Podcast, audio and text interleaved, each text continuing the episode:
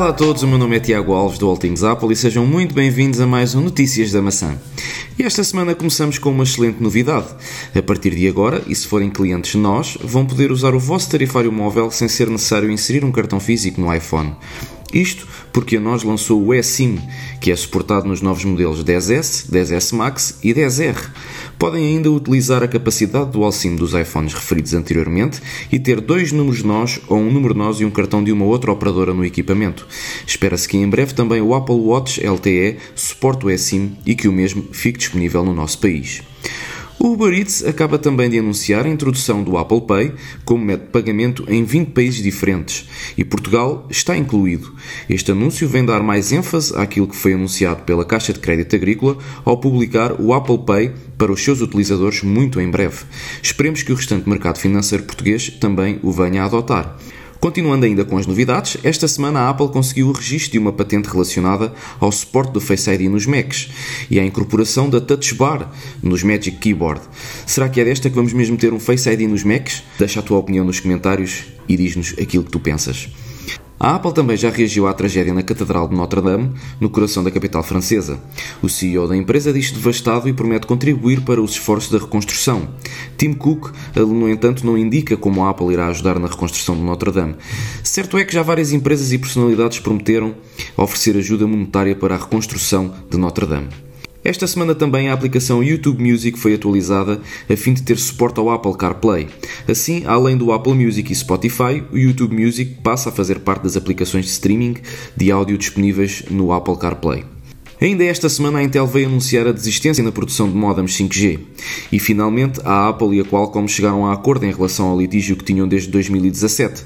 Fica agora no ar se a Apple, com esta desistência da Intel, irá adiantar o lançamento aproveitando este acordo que fez com a Qualcomm e utilizar os seus modems 5G para a nova geração de iPhones e eventualmente adiantar um ano a introdução do 5G no iPhone.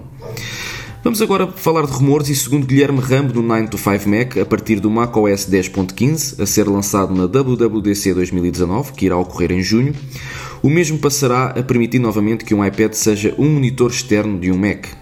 O recurso, internamente chamado de Sidecar, permitirá ao utilizador enviar qualquer janela de qualquer aplicação para um monitor externo, podendo ele ser inclusive um iPad. Esta função já é conhecida no mercado através do Luna Display, mas passaria a ser incorporado no sistema da maçã nativamente. Continuando ainda com rumores avançados por Guilherme Ram, do 9 to 5 Mac, ele diz que as duas apps, Encontrar iPhone e Encontrar Amigos, vão ser fundidas numa só app. Com a chegada do novo iOS 13, parece que também esta nova app vai ser utilizada para fazer o tracking da localização de mais dispositivos para além de iDevices. Este tracking será possível após o lançamento de uma tag que irás poder ligar a qualquer coisa, como por exemplo chaves do carro, carteira, etc. De frisar que a tag será como que um porta-chaves que permite, portanto, poderá ser por Bluetooth eventualmente, que é o, o mais comum e que permite uh, o envio dessa localização. Continuando com o Guilherme Ramo, que esta semana esteve imparável e voltou a lançar mais um rumor através do 9 to 5 Mac e desta feita anunciou que os recursos de tempo de ecrã e atalhos da Siri vão chegar ao Mac OS 10.15. Portanto, neste momento, eh, este, hum, estes recursos apenas estão presentes no iOS e com este rumor, eh, ele diz-nos, Guilherme Ram, que poderá vir para o macOS. Ainda nos rumores, e segundo fontes do site Economic Daily News, a Apple estará a preparar-se para lançar um novo iPhone de 4.7 polegadas em março do próximo ano. A recente perda de mercado nos smartphones de gama média alta poderá estar por trás desta eventual decisão eh, da Apple de vir a lançar um, de novo um equipamento de 4.7 polegadas. Continuando ainda nos rumores, o analista Ming-Chi Kuo afirma que a câmara FaceTime passará dos 7 megapixels atuais perdão, para 12 megapixels. Esta nova resolução será aplicada em todos os modelos de iPhone, incluindo o possível 10R2.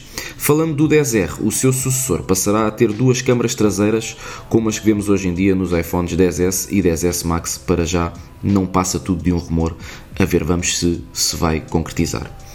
Esta semana saiu também uma notícia de que a Apple atualizou recentemente a descrição da página de suporte do Apple Pencil de segunda geração, isto para nos constatar a possibilidade de o carregamento do Apple Pencil de segunda geração poder interferir com comandos à distância de automóveis.